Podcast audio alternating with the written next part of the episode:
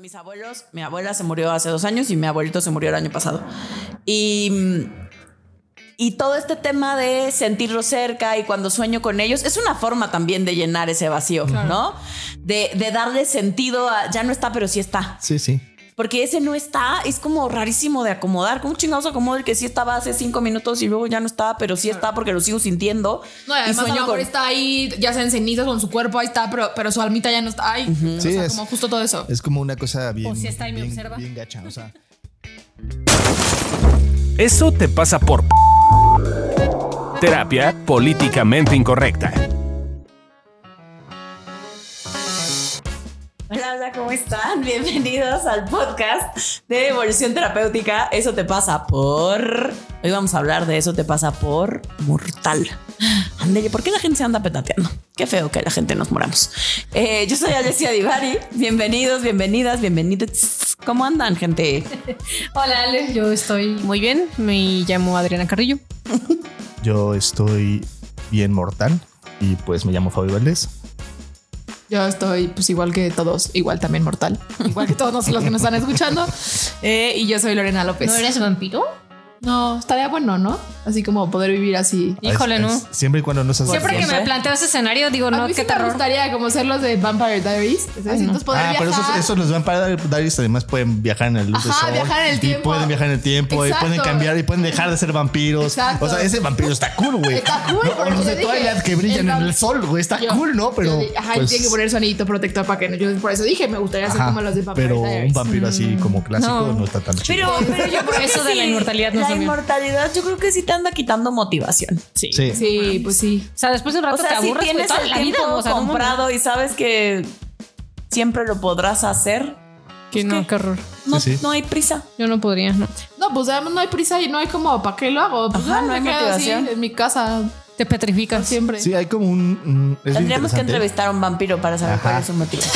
Ay, yo, yo, soy, yo que soy bien nerdo, ya saben, juego un juego que se llama Vampiro, ¿no? Y entonces en ese juego que se juega se llama Vampiro, hay unos mo- monitos que son los Vampiros. antidiluvianos. Son vampiros, pero son no los antidiluvianos. ¿Qué quiere decir? Que antes sí. del diluvio universal existían. Ándele. Entonces son antiquísimos. no estuvieron a la barca de Noé. No. Ajá. Y entonces esos, esos monitos, esos vampiritos, pues son bien difíciles evidentemente rolear porque pues ya no son humanos en lo más mínimo. O sea, tienen motivaciones completamente distintas porque pues ya vivieron tanto que pues, pues, se alejaron muchísimo de lo que es ser, ser La humano. humanidad. Ajá. Pues sí, es que creo que justo es eso, ¿no? Como lo que te hace ser humano es que te vas a morir, eh, digo, Ajá. lo que te hace ser vivo, porque a menos de que nos pongamos muy místicos y que exista eh, algún tipo de cosa que no se muera, eh, pues sí creo que es literalmente lo que nos hace humanos. Sí. ¿no? Y creo que eh, leyendo el diccionario me enfrenté con algo que creo que es el origen del problema que tenemos en general los seres humanos con la muerte, porque es definido como dejar de estar vivo o como terminarse. O sea, todo es culpa de la RAE. La RAE. No, es culpa de cómo, de cómo entendemos la muerte.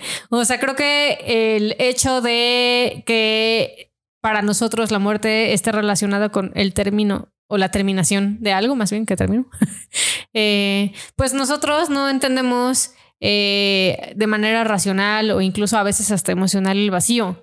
Entonces, yo lo que observo, sobre todo ahorita que estamos en una temporada pues bastante cucha que- con respecto a las muertes, pues es que es bien pinche doloroso acomodar eso, es bien pinche Claro. difícil porque es como, o sea que me muero y ahora eh, ya eh, no existo, me vuelvo polvo cósmico, tengo mi conciencia en algún lugar, este, la gente, los muertos nos observan, no nos observan, o sea, creo que ahí empieza a surgir todo, todo un tema que en el que intentamos entender y acomodar emocionalmente algo que creo que no se puede.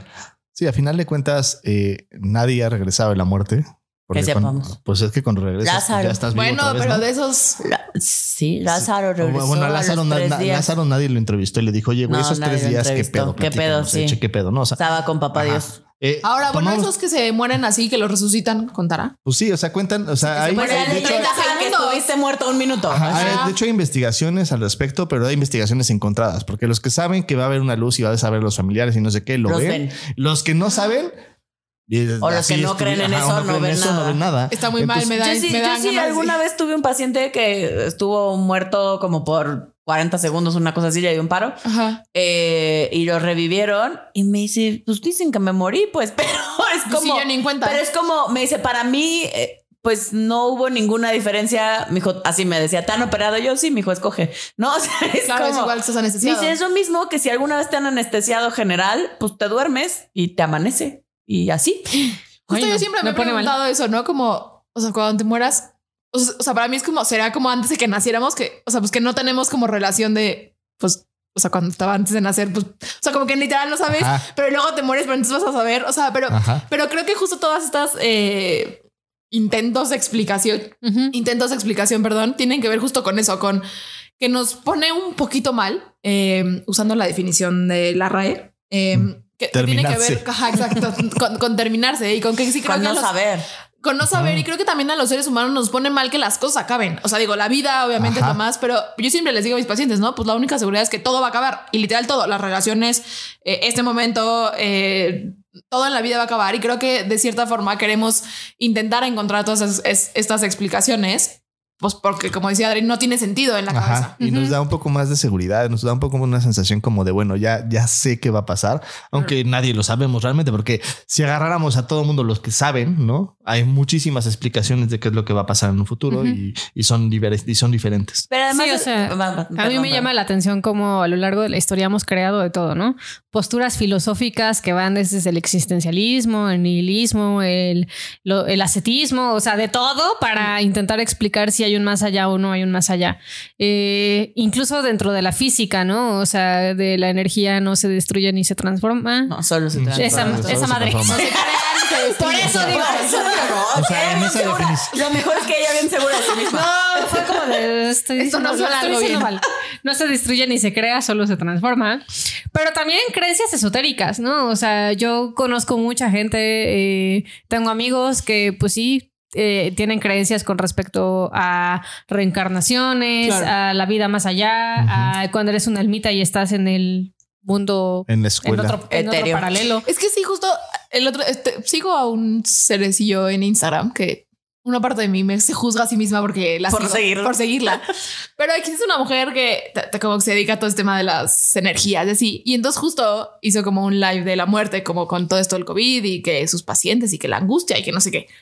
Y entonces ella lo que decía era como, y hay una parte que me parece lógica, ¿no? Como decía, como si yo estoy segura de que, porque habla como de vidas pasadas y así, ¿no? Entonces, si, si ella decía, si yo estoy segura que eventualmente voy a encontrarme con mi familia, que si se muere mi papá, pues yo eventualmente me voy a morir y me voy a reencontrar, pues la neta es que no me angustia. Se acomoda un poco mejor. Se acomoda un poco mejor, ¿no? Y yo decía, bueno, o sea, sí, o sea, lógicamente lo entiendo. Si yo también me aseguraran que de verdad, si mi papá se muere, yo luego en X tantos años los voy a volver a ver, pues sí, pues no sé si el miedo se iría, pero sí da una cierta tranquilidad, ¿no? Ajá. El tema es como, pues, ¿cómo te aseguras de que sí lo vas a Eh, y el- poder y- ver? Y justo el tema es que esa tranquilidad muchas veces invita a dejarte morir. O sea, porque claramente una de las cosas que más nos impulsa, pues tiene que ver con eso, ¿no?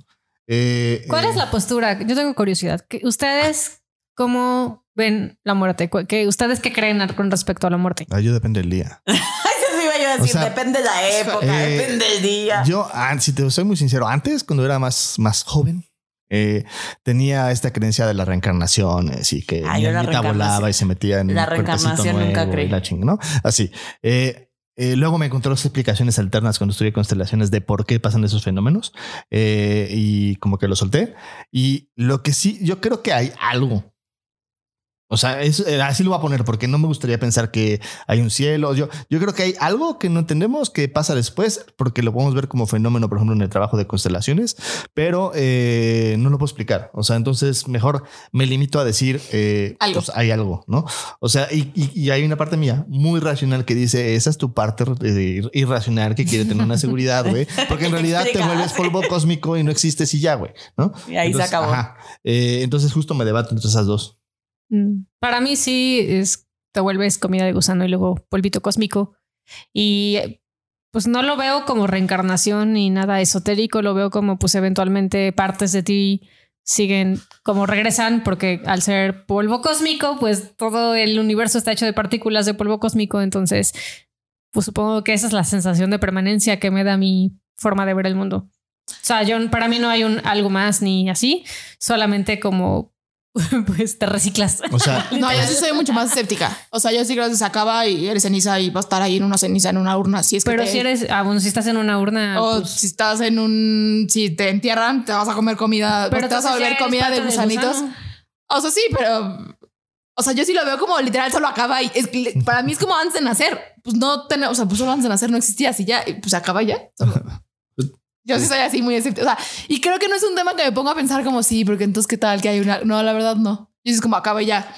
ya, la Te chingada. moriste ya la chingada. Exacto. Eh, no sé, a mí es un tema que me causa angustia. O sea, Sí. si lo empie- cuando empiezo de verdad a pensar en eso y en si qué me voy a convertir y si eso en qué habrá después, empiezo a entrar en angustia Claro. porque quisiera yo una certeza, ¿verdad? Ajá. Sí. Pero he pasado por muchas etapas. O sea, en esta búsqueda espiritual, porque creo que va ligado al tema espiritual, eh, este tema de las creencias con re- en relación a la muerte. eh, pues de más chavilla busqué, yo nací en una familia católica, ¿no? Entonces, pues primero busqué entender la religión en la que nací y entonces me volví la más mocha de las Ah. mochas. Probé todos los rituales católicos, hice como durante un año prácticamente, hice todo lo que un buen católico tendría que hacer. ¿no cogías? Menos eso. No, ese año no. No, porque me purifiqué y luego me entró mi onda de la energía y los, ¿no? Y entonces del huevo de obsidiana y limpiar Ah, las claro. células. Y entonces tenía que estar siete años sin coger, solo logré tres. ¿Siete gente. años? Siete. ¿Para que eso funcione? Porque se supone que cada siete años tus células se renuevan Claro, y eres sí, un sí. ser nuevo, ¿no? Entonces hay quien dice, en su momento cuando yo le entré a esas ondas, hace ya algunos años, no sé si ya cambió la teoría, pero antes era eh, que para quitar y que la energía sexual, estaba yo más chavita y todavía no era yo sexóloga, pero este... Es tóxica. eh, ajá, que te ensucias, Ah. que, las- que las el cordón de plata Ajá. se va eh, debilitando. Debilitando. ¿Es en serio? Y, Te lo juro. ¿Qué y, cordón además de absorbes la energía, porque si eres mujer, El absorbes cordón la de energía plata es eso negativa que del nos hombre. conecta con todo el mundo. Sí. Ah, chinga. Y se supone que parte de lo que hay que hacer es irlo fortaleciendo y coger así por coger, te lo debilita. Te lo debilita. Ah, chinga. Te Porque chupan tu. Yo pensaría para que al nada- revés hasta lo. duro. Para nada es una visión este como un poquito medio judío, judío cristiana, Yo ¿no? sí, sí, pues nada, sí. nada tiene que ver. Y entonces pasé desde todas estas cosas por el tema primero sí religioso, luego más espiritual, luego que es que más energético, luego le hice a la brujería, o sea, traté de ser brujilla blanca, me encantaba eso, bailar encuerada con la luna, estos rituales, sí, todo eso lo hice. Eh, en mi búsqueda y pues nada, sol- nada quitó mi angustia. Claro.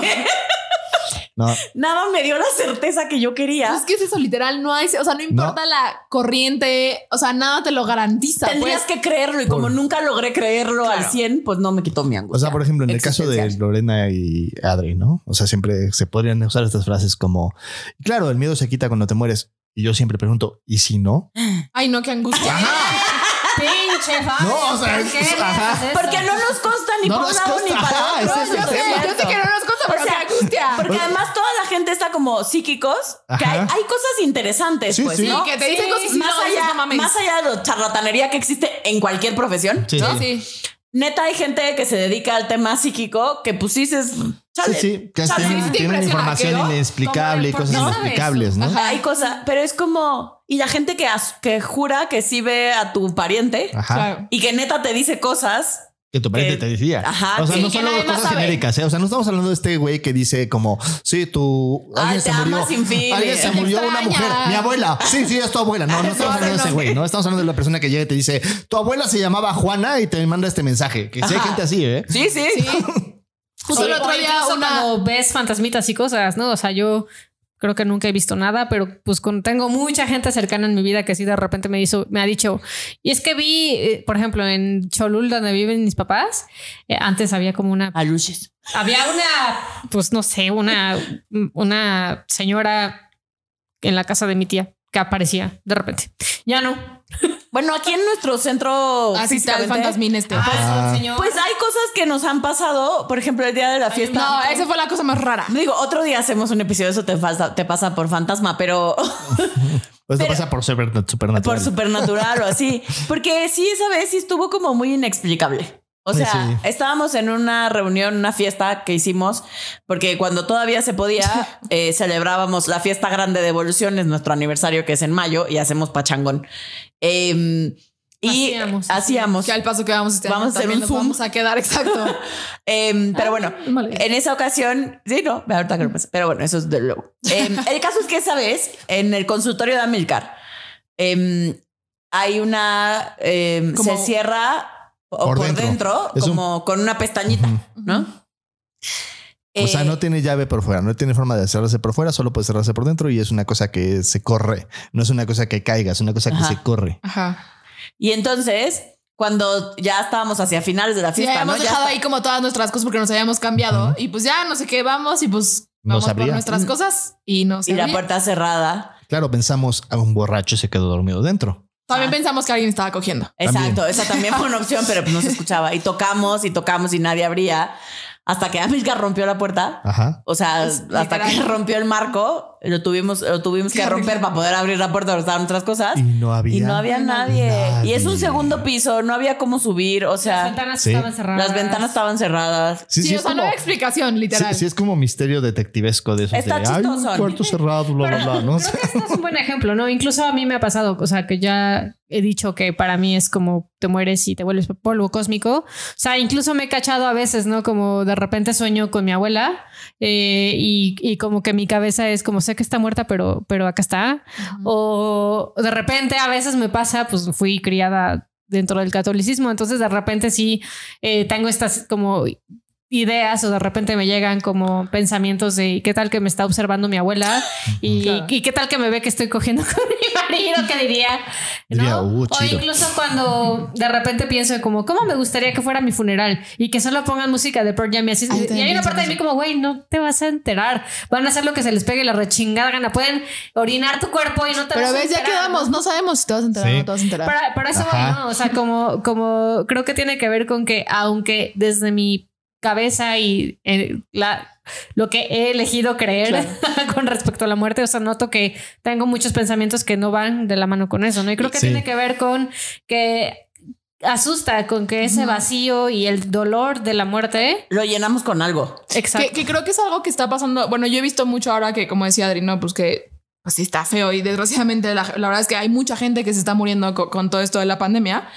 Y yo lo he notado en mí misma y también en, en pacientes, ¿no? Que de pronto yo también, como bien ya todos dijeron, yo también eh, pues estoy bautizada, tengo primera comunión, eh, ¿no? Etcétera. Y sí a ratos, hoy sí no, diri- o sea, no, di- no digo que creo en Dios, ¿no? Eh, pero sí entonces noto de pronto que, que empiezo a escuchar mucha muerte a mi alrededor y hay una parte muy ligera de mí que hasta dice como Diosito, que no se muera nadie, ¿no? Y, y es algo que he visto mucho también en pacientes que, que sí se les muere algún familiar cercano, que de pronto no eran religiosos, no eran católicos, no creían en algo. Y entonces ante este vacío es como, pues de pronto a la mejor ahí sí creo en Dios. Y entonces Dios, por favor, tráeme como una explicación o un alivio a esto que estoy sintiendo. Sí, justo eso era una cosa que, por ejemplo, los, los católicos, sobre todo, se burlaban de los científicos en algún punto, ¿no? O sea, hubo muchos científicos que eran de, de hueso colorado, decían yo no creo en Dios, y eran como anti, eran ateos, pero, pero así de hueso colorado, de que decían que Neta, los no. que piensan en, en religión son estúpidos, ¿no? Y el único, hasta la fecha, que ubicamos que en su lecho de muerte no pidió nada y dijo, me vale madres, yo sí soy polvo cósmico, fue Carl Sagan. Los demás, todos cayeron en la tentación de, pedir. de pedir De algo, algo. No voy a decir que Claro, exactamente católico, algo. ¿no? Pero algo. Entonces los católicos lo agarran como ya ven, ante la muerte todos somos creyentes, ¿no? Entonces como, como muy Sí, interesante. sí, el es, concepto. es la verdad que es bien difícil porque en esto de, de acomodar el vacío, que para los que nos están escuchando de pronto, nuestro cerebro No físicamente, fisiológicamente, Sí, no entendemos el vacío. Mm, mm. O sea, pues sí, medio conceptual, entendemos el tema vacío, pero aún cuando alguien te dice piensa en vacío, yo, por ejemplo, siempre me ha dado mucha risa que pienso como en algo negro. Yo también pienso en negro. Ah, yo para mí es blanco. Ajá. Pero, pero estamos Yo pienso como en pensando. un aro. Estamos pensando en algo, porque Claro. el vacío no, No se se, puede. puede. conceptualizar, ¿no? Como, como realmente, o sea, le das una forma de algo, entonces ya no está vacío, pues, ¿no? O sea, pero entonces eh, todo esto de tratar de buscar. Yo también, por ejemplo, mis abuelos, mi abuela se murió hace dos años y mi abuelito se murió el año pasado. Y, mm, y todo este tema de sentirlo cerca y cuando sueño con ellos es una forma también de llenar ese vacío, ¿no? De, de darle sentido a ya no está, pero sí está. Sí, sí. Porque ese no está, es como rarísimo de acomodar. ¿Cómo chingados acomodo el que sí estaba hace cinco minutos y luego ya no está, pero sí está porque lo sigo sintiendo? No, y además a lo sueño mejor con- está ahí, ya sea en cenizas en su cuerpo, ahí está, pero, pero su almita ya no está ahí. O Sí, sea, es- como justo todo eso. Es como una cosa bien, O si está y me bien, observa. bien gacha. O sea, el, el que fue mi papá de amor, el que nos crió cuando éramos chiquitos, mi, papá, mi hermano y a mí, eh, aparte de mi papá que me dio la vida, este se murió hace unos años, ¿no? Entonces, y es bien interesante porque el proceso que te cuentan, ¿no? O sea, siempre te dicen como de primero vas a entrar en negación, luego vas a entrar en la, la En así. enojo. Y la verdad es que no, no pasa. O sea, No. lo que pasa es que entras a veces en negación. O sea, como que a veces dices, no, no está muerto, pero es muy estúpido porque ya que te das cuenta que estás pensando, dices, no, sí se murió. Eh, o sea, no es que seas estúpido y digas, ah, si no se murió, está por ahí, no. O sea, se te olvida, güey, ¿no? Sí. O incluso, por ejemplo, eh, perdón por la comparación. No, no, no estoy diciendo que la muerte de una mascota sea Igual. eh, igual que la muerte de, de tu papá. Pues yo digo que dependerá por ahí, Depende. ¿no? Pues sí, depende. Depende de la persona y depende de las por ejemplo, yo me acuerdo que cuando murió Abraham, el papá de amor de Fabio, eh, o sea, como que sí entraba en negación a ratos, pero más bien era como yo lo veía contactando más con el dolor, ¿no? O sea, Ajá. creo que te fue más fácil en esa Ah, ocasión. y cuando murió sentirlo. mi mascota, en pero el cuando murió el hurón, Sí. yo tenía cadáver en mis manos y yo decía, no, ¿y si está vivo? O sea, de o sea, verdad, había una parte de mí, ajá. tieso, Sí, así, frío. Así algo frío, así, tieso, sí. así, con Y cara de. así ¿no? Así. haciéndolo en su corazoncito. Está vivo. Pero cuando lo íbamos a ir a enterrar, yo lo llevaba en mis piernas. Entonces, de alguna forma, como que se, Se calentó, calentó un un poquito.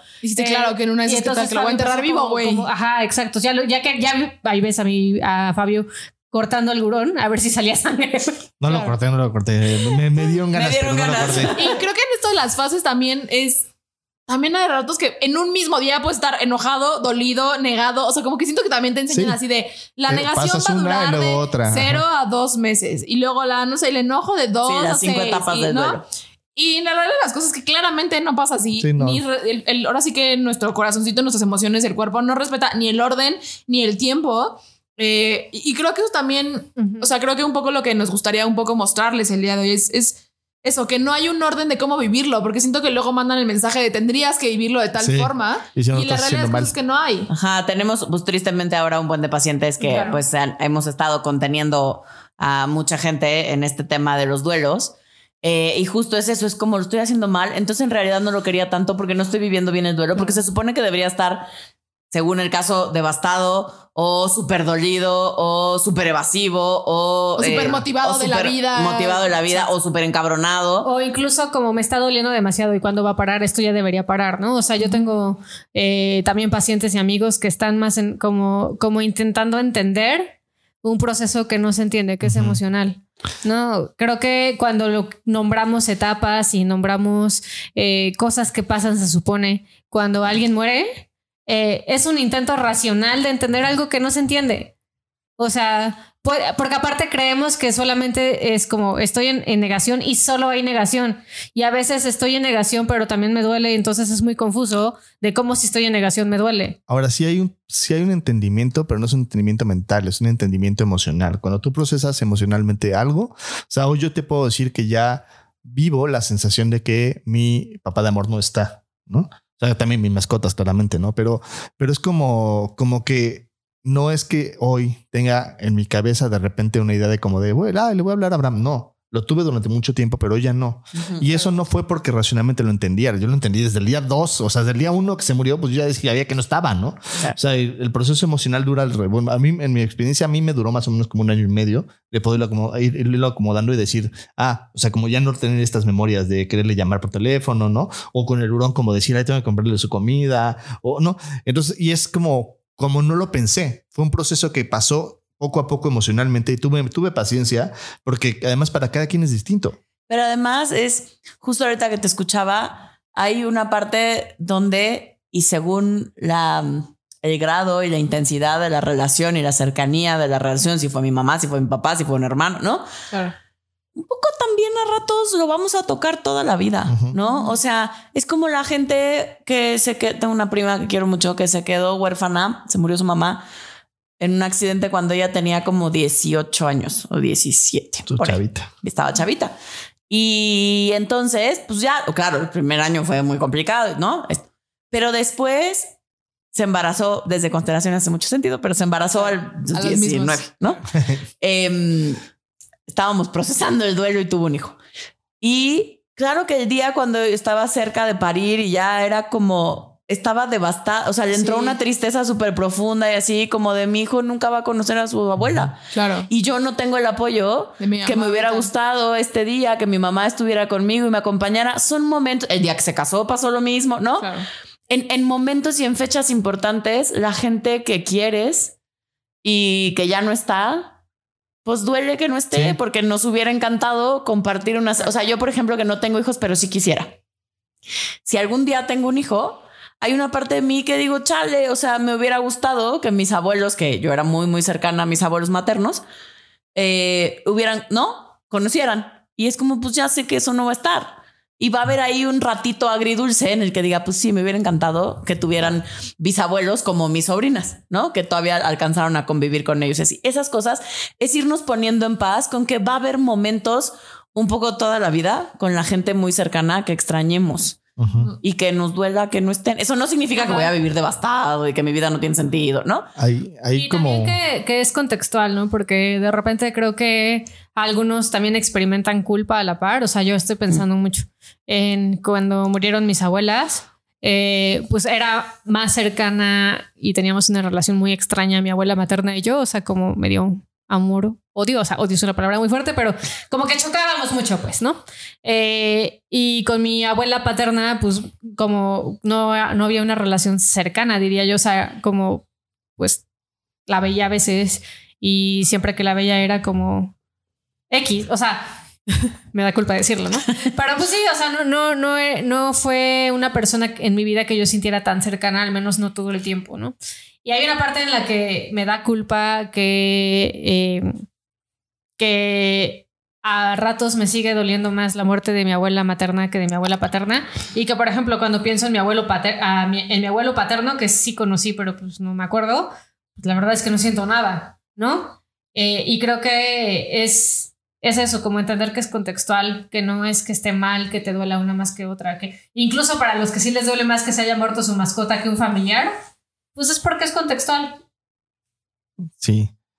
Eh, una cosa que creo que sería importante que tomemos de alguna forma es que eh, hay ritual, los rituales son muy importantes para cerrar, ¿no? Y entonces voy, a, Ay, voy, a, voy a abrir como es este una tema. chingadera ¿no? con la pandemia porque ha estado más difícil. Entonces yo, yo tengo una propuesta para todos los que no han podido despedirse de sus seres queridos, que además, que además es revivir una tradición. En noviembre tenemos el Día de Muertos y justo es por eso. O sea, el Día de Muertos es una cosa muy mexicana, pero que además da, infunde esta capacidad de poder vivir los duelos y poder tener claridad de, de lo que te pasa y lo que vives, y además de festejar la vida de la persona que murió. Entonces, yo les recomendaría, si este año has tenido, yo sé que yo sé que es raro, o sea, yo, te- yo lo hago, ¿eh? yo lo hago casi todos los años. El año pasado no lo hice porque estaba como todo eh, Nefasteado, Nefasteado, la pandemia. pero generalmente todos los años pongo- ponemos una ofrenda y yo pongo una foto de la gente que se me ha muerto, incluso también pueden ser mascotas. Y eso te lleva a el día de muertos festejar y tener la claridad de, ah, mira, hoy vinieron y vamos a estar y de sentir que está cerca. Y es toda una vivencia que sí ayuda a, a acomodar a la gente muerta en tu vida y que te puede ayudar a incluso a festejar la vida que tuvieron para poder tener como esta, también esta parte de, de reivindicar lo que sí tuviste con ellos. Claro, creo que tiene que ver con darte chance de hacer lo que sea que esté bien para ti, que te ayude a irlo acomodando. O sea, los rituales existen porque funcionan, porque simbólicamente nos ayudan a ir entendiendo y a ir asumiendo que pues ya no está esa persona, ¿no? Que en el caso, yo los que ubico más o menos son los católicos, ¿no? Claro. O sea, todo este tema del velorio y las nueve misas, eh, y vas todos los días y le chillas y le rezas el rosario y todo, ¿no? Claro. Em, pero es como te vas haciendo la idea de que de verdad no está, pues, Sí, sí. ¿no? Que ya se fue, te despides en el velorio, estás ahí, chille y chille y te abrazan, y ¿no? Cuando se murió mi abuela, sí, todavía no había COVID y entonces pudimos hacer velorio tradicional, todo eso.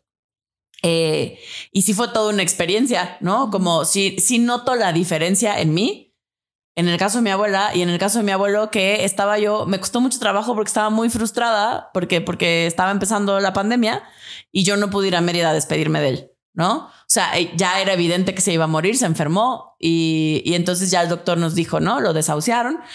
Y era como, "Ah, odio el COVID porque no puedo viajar y no puedo ir a despedirme de él y darle un abrazo cuando todavía esté vivo.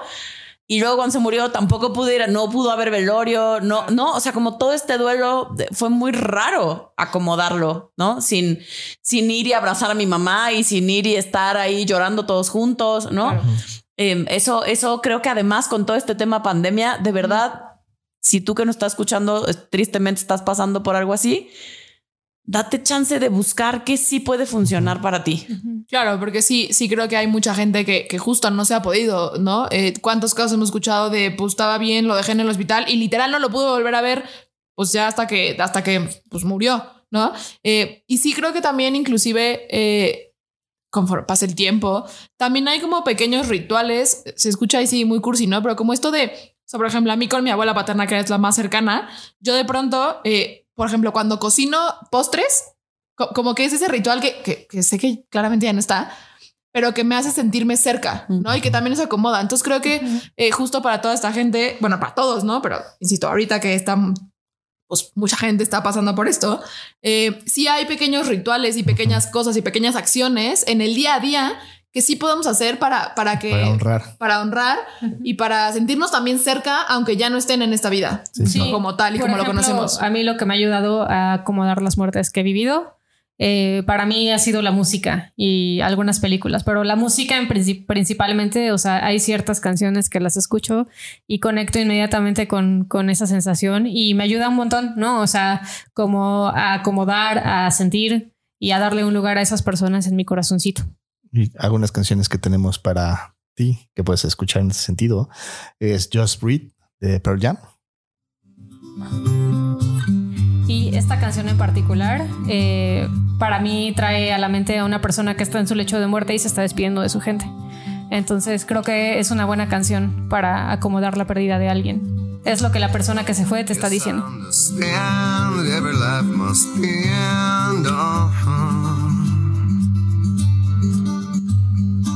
As we sit alone, I know someday we must go. Y es bonito. Oh, I'm a lucky man to count on both hands the ones I love. Otra, otra canción que es maravillosa, pero es triste, es triste Es porque triste, es triste. Es, o sea, la historia, la historia detrás es que eh, si no, quienes no saben quién es Eric Clapton, la canción es Tears, for Heaven, Tears in Heaven de Eric Clapton, eh, él se le murió un hijo y él Ay, escribió esta canción a, a su hijo.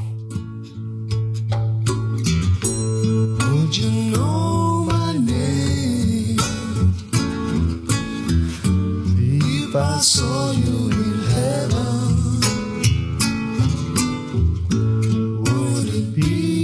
same if I saw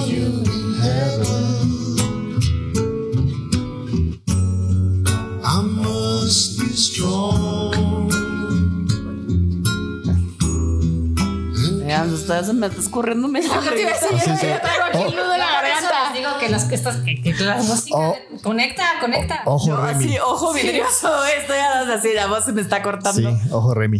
creo que esa es de las peores cosas que le puede pasar a un ser humano que se Claro, te muera un hijo, güey. Sí, está Digo, yo no tengo hijos, Ni pero siquiera- pienso en ni mis siquiera sobrinas. tiene nombre. Sí, no, en ningún idioma, ni en ninguna lengua, ni en ningún dialecto no existe palabra para nombrar cuando se te muere un hijo. Otra Sí. canción eh, es la de Si tú no vuelves de Busé, que también le puedes dar como un, Una un connotación. entendimiento, con- una, una connotación, un entendimiento.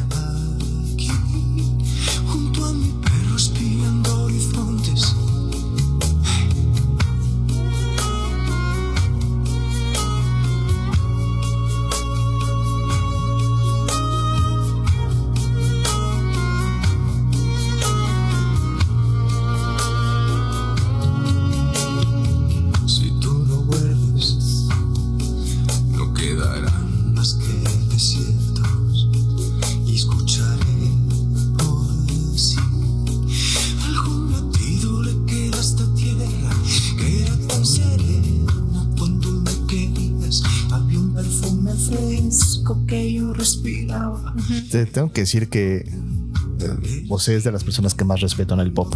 O sea, sí lo siento como un músico completo. Sí, sí, yo también. Y eso que no me gusta el pop. Pero sí, cada noche llegar a una estrella a hacerme Para hacer compañía. compañía. No, y ahí está. Sí. Muchachos, estoy a dos del llanto, pues. Eh, Y, buen mood, buen mood. y otra canción eh, que yo al principio no entendía, eh, hasta que la escuché bien, es My Love de Sia. Se la compuso a su prometido que murió en un, eh, creo que, no sé si una sobredosis o en un accidente, pero... pero Algo accidentado Pero ella. escúchala Algo porque accidentado. es ella dándole un espacio en su corazón después de saber que ya no está. You took a chance and you took a fall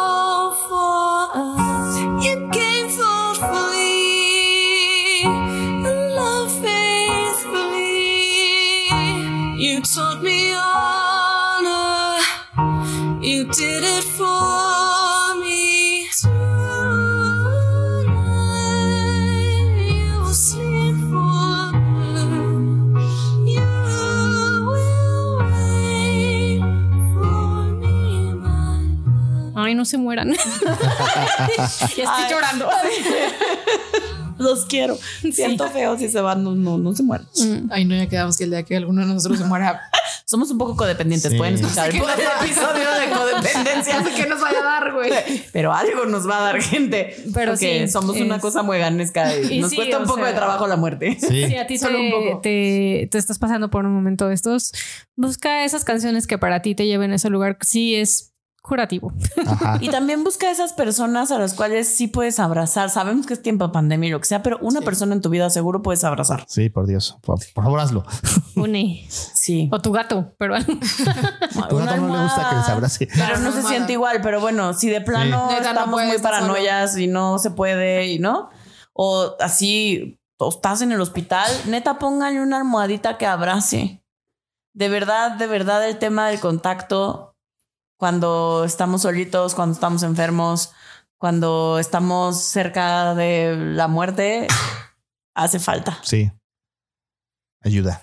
Ayuda. Y bueno, sigamos con películas Ah, que hay- nos rompen el Hay corazón. películas. Hay una película que se llama Un monstruo viene a verme. Dios, qué lloro con tan esa fea. película. Es bella esa película. Es, es una película que de principio. Está divina. Ajá. Ay, no. No la- si no la han visto, no quiero spoilerárselas porque la verdad es que vale la pena el final. Sí, o sea, sí vale la pena. de. Pero- Sí, de terapia. Pero sí, cuando tú, si tú estás en una etapa de duelo, te recomiendo que la veas porque es maravillosa. Súper bonito. Eh, también está el de El cadáver de la novia, que tiene que ver más con esta parte de. eh, pues es una cosa más como chusca de. Pues sí, pero, o sea, igual y no te funciona precisamente para tu Yo- momento de duelo, pero creo que es una película que intenta plantear como el más allá. Yo creo que en vez de cadáver de la novia, yo pondría la, la película de Coco. Ajá, yo. Me parece es súper extraordinaria. bonita. Claro, esa no se me ocurrió. Eh, Coco es una película maravillosa mexicana. Si no la has visto, ¿qué haces? Ve a verla. La verdad es que vale, vale la pena totalmente. Me, me- me frustra un poco que los gringos hayan, no, Hayan gringos- podido captar Ajá. mejor la esencia. Que un Sí, mexicano. sí, la verdad es que sí, sí me frustra un poco, pero me encanta porque sí lo plantea como justo es la vivencia de los mexicanos en función de la muerte y esta idea de del más allá como divertido, jocoso, ¿no? Pixar lo hizo bien. Sí, No, Pixar lo hizo muy como bien. con, con la forma en la que puedes mantener vivo Ajá, a los la recuerdos. persona, ¿no? El recuerdo me Sí, parece es maravilloso. increíble eso. Otra peli que te puede ayudar como a contactar con eh, la muerte, el duelo, lo que pasa cuando te vas, cuando alguien se va, es la de Million Dollar Baby, que sí es bien dramática, Es Ese es bien. Ajá. este, pero, pero ayuda. sí. Es yo, a mí no me, me, me causa demasiado escosor esa película. La he visto una vez y luego ya no la quise volver a ver. Y bueno, está también la de Mar Adentro, la de Javier Bardem. Sí es Javier Bardem, ¿no? Sí. El que sale. Este también es súper, ¿no? Súper fuerte. Que hay otra que se parece, que sale Emilia Clark. Emilia Clark, ¿cómo se llama? Ah, tú. ya sé cuál. Que se enamora de un... Del que está de en su un- silla de ruedas, que no me Ajá, acuerdo. bueno, cómo- que es, está en silla de ruedas, pero medio que Ah, Emily. Blo- ah, ya sé cuál dices. No, sí sí, es Clark, sí ¿no? es este Emilia Clark, la Ajá. de Sí, sí Game es. of Thrones. Sí, sí, la de Game of Thrones. Eh, está en Netflix, pero no me acuerdo cómo se llama la película. Se llama- Es una, co- es como, es como, Sí, como entre chick flick, comedia, pero es como rara. chick flick, pero Dura. dura. Sí, sí está, sí está. Y también tiene que ver con el tema de la muerte enfocado en función de vivir eh, y de disfrutar la vida Ya y sé de cuál dices. Es la de. Ay, la de. Es una Yo canción antes de. de ti. yo antes de ti. Ah, Esa. yo pensé que decías la de la canción de, de Last Navidad. Christmas. No, Last Christmas. no. Ah, no, eso, eso también es O sea, verdad. esa también es buena, pero sí, no. pero no, no, no, no. Esta- También esta- hablando de cosas como de, de fenómenos que a lo mejor no tiene tanto que ver con la muerte, pero de esas cosas como, o sea, sí con la muerte y fenómenos raros. Hay una que tampoco sé cómo se llama, también está en Netflix, de una chavita, que de hecho creo que la mamá es la de Million Dollar Baby, que tiene una enfermedad súper, sale Eugenio Derbez, que tiene una enfermedad Ah, súper rara de los... En, No se aceptan devoluciones. No, no, no, no, no. Ah, esa también es tristísima. Pero también Ay, tiene que ver con la muerte. No, de una niña que tiene un problema en el estómago, una enfermedad en el estómago muy grave que se va a morir y entonces te comparten como todo este proceso eh, y al final justo pues pareciera que pasa un milagro, pero eso es un caso real, pues. Lorenzo está menso. No, güey. Ay, Es un milagro para Lorenzo. ¿Cómo lloré de chavita con esa película? Dios. Pero bueno, creo que en Netflix hay varias como, como de estas que pues Échenselas. hablan de la muerte y, Y lo que- que, Lo vas que a sea llorar. que te sirva para contactar, échatelo. Y que además creo que al final tiene que ver con, sí, asumir la muerte con todo el trabajo que nos cuesta, darle un significado y un sentido en nuestra vida, pero sobre todo creo también tiene que ver con que es un recordatorio de que estamos vivos, Exactamente. ¿no? O sea, Correcto. esa es la alarma que todos sí o sí tenemos para recordarnos que estamos aquí, estamos vivos y que quizás valdrá la pena hacer algo con nuestra vida. Y que justo viviendo tu vida de forma que para ti valga la pena, la paradoja es esa, es, esa es la forma de honrar a los que ya no están. Y, y creo que también como de ir por tu vida y también por, o sea, algo que, que yo me, que, que no, no, no, no necesariamente es ve ahorita y sana todas tus relaciones, pero yo sí me pregunto, ¿no? Como si mi mamá se muriera en algún punto que a lo mejor y tuve muchos años sin hablar con ella, yo decía, si hoy yo me muriera o mi mamá se muriera, yo me quedaría en paz y para mí la respuesta era no, ¿no? Por ejemplo, para mi hermano alguna vez lo hablamos eh, y digo, sé que tiene herramientas, eh, herramientas emocionales distintas y lo que sea, pero yo sí creo que él decía, si yo hoy me muero y si mi mamá hoy se muere, yo voy a estar en paz con que no le invité a mi boda, por ejemplo, ¿no? Yo no podría. Pero creo que también es como un recordatorio y y creo que la respuesta es válida. Si dices, sí, no quiero estar cerca, quiero estar lejos, cualquier cosa es válida. Pero creo que también es un, un buen motivante para decir, de verdad, si la vida se acabara hoy, ¿no? Como, Yo en parte me divorcié por eso. Claro. O sea, algo que puso en perspectiva y que me terminó de dar la estocada para decidirme a decir esta no es la relación que quiero y no estoy viviendo la vida que quiero, fue que en ese momento mi papá se enfermó y eso puso de cabeza mi mundo en ese momento y fue como, "Mm, mm, esto no es lo que quiero, ¿no? O sea, si a mí me dijeran lo mismo que le dijeron a él en ese momento, luego me lo dijeron, pero en ese momento no me lo habían dicho, pero si me dijeran algo parecido a lo que le dijeron a él, que en su momento fue te queda un año de vida, que ya lleva cinco, ¿no? O sea, pero... Pero fue como, como si a mí me dijeran eso, ¿yo qué haría? Y me acuerdo que hice una lista y en mi lista estaba un poco así como cogerme a todo México. Más o menos, entre otras cosas. Eh, o sea, como disfrutar de mi sexualidad, porque pues no estaba muy disfrutable en ese momento de mi vida. Y, y en ningún lugar aparecía mi hoy ex marido.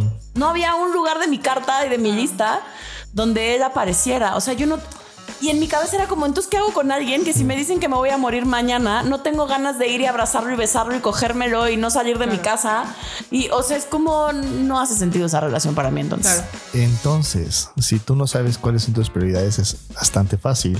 Comillas, comillas, solo que pues, es bien confrontativo. Hay que hacer el ejercicio real. Haz el ejercicio de qué pasaría si te vas a morir en un mes, en unas semanas, en unos días.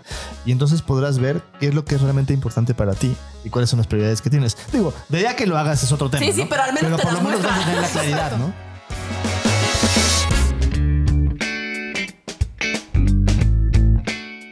No vaya a pasar que viene la calaca por ti y tú te quedaste con las ganas de darnos una lanita. De darnos una lanita. Pásale a patreon.com, diagonal evolución T, y danos un, aunque sea un dolarito. Ahora tenemos una promoción extra, ¿eh? Tenemos una promoción de 35 dólares en la cual eventualmente les podremos dar un regalo que físicamente les llegará a su casa por parte de Evolución Terapéutica y el podcast Eso te pasa por. ¿Qué esperas? Pasa a patreon.com evolución T y danos una lanita. Danos una lanita.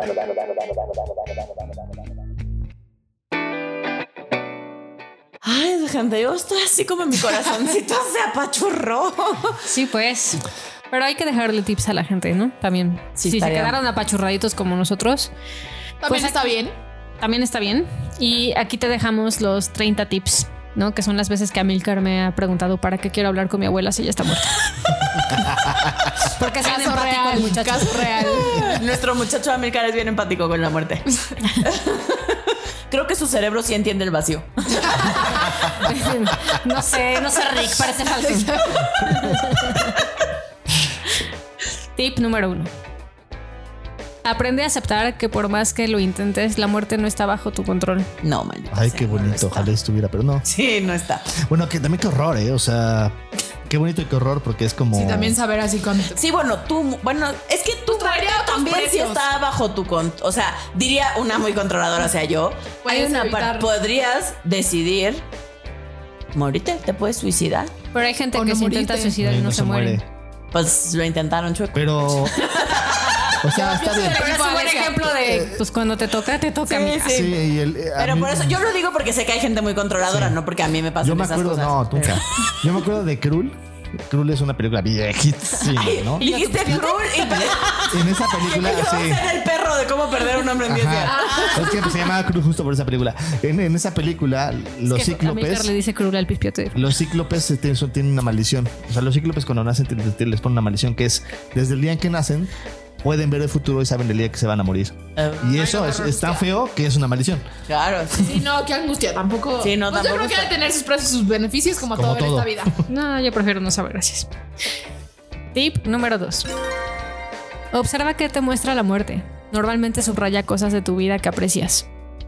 Sí, como que pone en orden tus prioridades, ¿no? O sea, bueno, te muestra cuáles son tus Te prioridades. enfatiza. Tip número 3. Aprende a ser paciente y compasivo contigo. Es normal que te cueste trabajo lidiar con la muerte y el dolor que trae. No que, se- que, que sepas que la muerte te, no sé, que se va al cielo o que te desapareces O que se va a se va morir. a morir o que lo que sea, no quita que te duela, no quita que no lo entiendas, no quita que vivas un proceso de duelo. Es importante que tengas tranquilidad. Una cosa que quiero agregar, si tú tienes un pariente que lleva mucho tiempo enfermo, muchísimo tiempo enfermo, de repente se muere, también vas a sentir alivio. Alivio. Y, es, y es bien, es normal, es parte del proceso y a veces nos puede dar culpa si no tenemos esta claridad. Y aunque la tengamos también. Bueno, te va a dar culpa igual, pero Sí, creo porque sentir alivio cuando alguien se muere, pues Sí. da culpa. No es Pero por lo, socialmente menos, por correcto. lo menos te puedo decir que no estás loco. Exacto, sí, tú date, mijo, pues sí te vas a sentir también aliviado o aliviada. Tip número 30.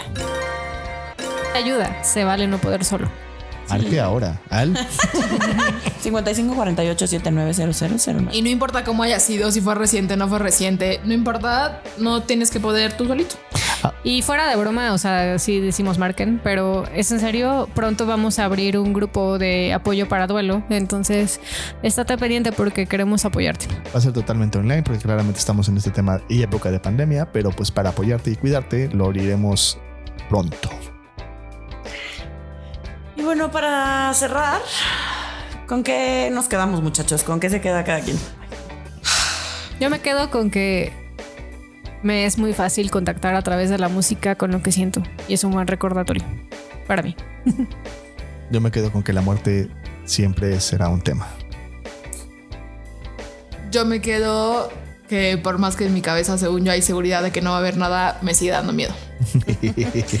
Yo me quedo con que la muerte, por un lado, me asusta y está bien. Y por otro lado, me gusta lo clara que es. O sea, tiene como estas dos partes, ¿no? Y entonces eso, eso con eso me quedo. Y mm, ¿qué echamos a la basura? Yo echo a la basura eh, la idea de que hay una forma correcta de estar en el duelo, que tiene unas fases claramente definidas, en donde no se interpone una sensación con la otra y, y que está mal si no lo sigues de esta, de esta manera. Yo tiro a la basura la idea de que tienes que estar fuerte para alguien más cuando alguien se muere. Creo que es importante que todos vivamos nuestro dolor como podamos y si no puedes estar fuerte se vale y no ayudas a la otra persona porque justo cuando te duele te conectas con la persona que está al lado y entonces ahí los dos están juntos y están fuertes en ese dolor. Ay, yo tiro a la basura. Híjole. Como. Ajá, como esta visión reduccionista. Eh, como, como de que solo habrá, solo hay una explicación, ¿no? O sea, como, como de no abrirte a la posibilidad de que en una de esas sí, sí hay algo más. Eh, yo tiro a la basura eso. Yo tiro a la basura. eh, no sé cómo decirlo. Como el.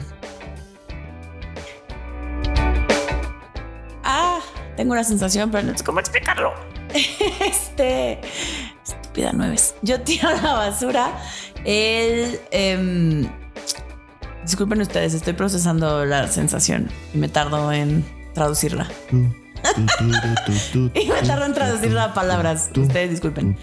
Em,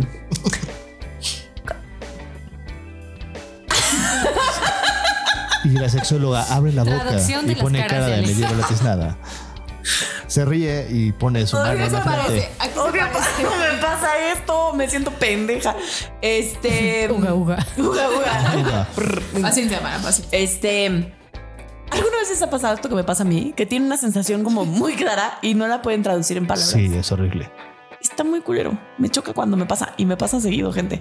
Este. No, no sé qué tiro a la basura. Mi sensación, no sé qué tiro a la basura. Muy bien. Para saberlo, no ah, para saberlo, luego les daremos un acceso al Haré- Patreon. Exacto, haré un video. Para saber qué tira la basura la sexóloga en 15 días, Y- y- pagan el Patreon. Y ahí, y ahí lo subiremos. ¿Qué ponemos en un altar? Yo pongo en un altar que la muerte es una aliada para mostrarte tus prioridades. Yo pongo en un altar la muerte desde la visión mexicana, en la cual podemos honrar la vida de la persona que estuvo muerta y al mismo tiempo acomodarle nuestro corazón y honrarla de esa forma. Eh, yo pongo en un altar. Ah, sí, ya me acuerdo de qué iba a decir. Eh, va a sonar un poco codependiente, pero yo pongo en un altar como, como este amor que nos tenemos en el que si algún día alguien se muere nos va a dar algo, pero que, Pero de forma bonita. pero de forma bonita, eh, como, como que pongo en un altar tener, o sea, que mis mejores amigos tengan ese nivel de importancia que neta siento que el día que se muera me va a dar algo, eh, pero como chidamente. Yo pongo eso en un altar. Y yo pongo en un altar el contacto, el apapacho y el que ojalá nadie tengamos que pasar por ese rito que es morirnos eh, solititos y que nos encuentren cinco días después. Eso me parece terrorífico. Eh, eso pongo en un altar. La compañía, el amor, el cuidado, el apapacho y los abrazos. Y bueno, pues así llegamos al final de este episodio sensible que nos dejó Apache Radito el corazón, pero también que creo yo nos deja también esperanza y nos conecta con la vida. Eh, pues vayan y disfrútenla también.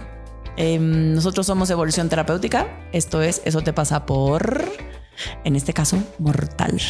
Esto es terapia políticamente incorrecta.